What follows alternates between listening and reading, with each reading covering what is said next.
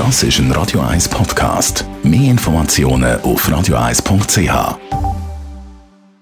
Die Morgenkolumne auf Radio 1 präsentiert von Autop und Stützliwösch. Seit über 50 Jahren Top-Service und Top-Autowösch. Achtmal in und um Zürich. Guten Morgen. Einen schönen guten Morgen. Diese Woche ist die Kriegsmaterialexportstatistik von der Schweiz rausgekommen für das Jahr. Und was die aufzeigen, ist unglaublich.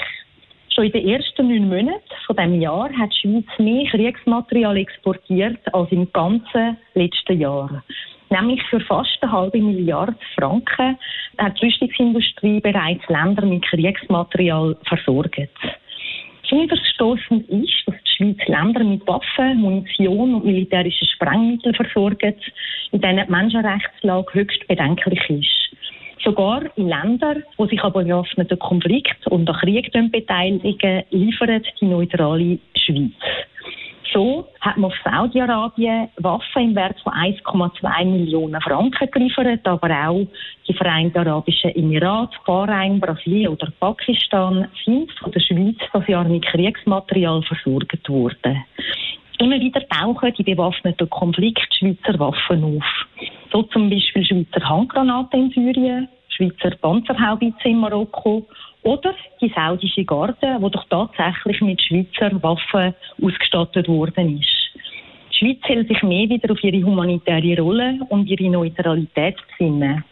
Die Schweiz ist das Land vom Roten Kreuz, das Land der Friedensgespräche und das Land, das in internationalen Konflikten vermitteln kann.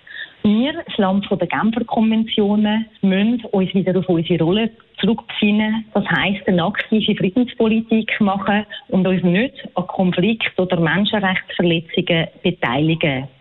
Weil Geschäfte, die Blutrauch leben, sind unserem Land einfach nicht würdig. Ich bin selber dabei im Parlament, in der Sicherheitspolitischen Kommission, wo die Rüstungslobby vorbeigekommen ist. Ich weiss das noch ganz genau, wie die alle dort gesessen sind und gejammert haben, sie wollen mehr können exportieren, das ist wichtig für ihr Geschäft. Sie haben natürlich besonders die reichen Erdölstaaten im Auge gehabt, wo man gewusst hat, die werden sehr grosses Interesse an Waffen haben in den nächsten Jahren und die haben viel Geld zum Zahlen dass die Länder eben nicht so genau nehmen mit demokratischen Prinzipien, dass die Länder die Menschenrechte oft mit Füßen treten, das ist der Mehrheit vom Parlament egal gewesen. Man hat sie erhört, hat der Waffenlobby nachgegeben und hat ermöglicht, dass die Schweiz jetzt eben auch in Länder liefern kann, die die Menschenrechte systematisch und schwerwiegend verletzen.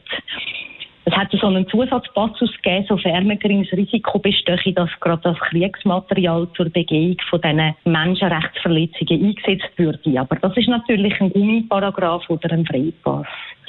Ich hoffe darum auf Korrekturinitiativen. Das ist eine Volksinitiative, die diesen Schritt wieder rückgängig machen will.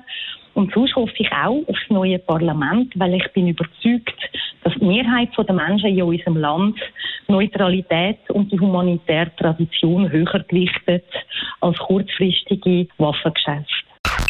Die Morgenkolumne auf Radio 1.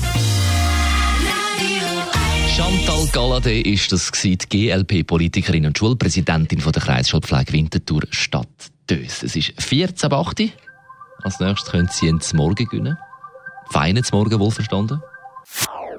Das ist ein Radio 1 Podcast. Mehr Informationen auf radio1.ch.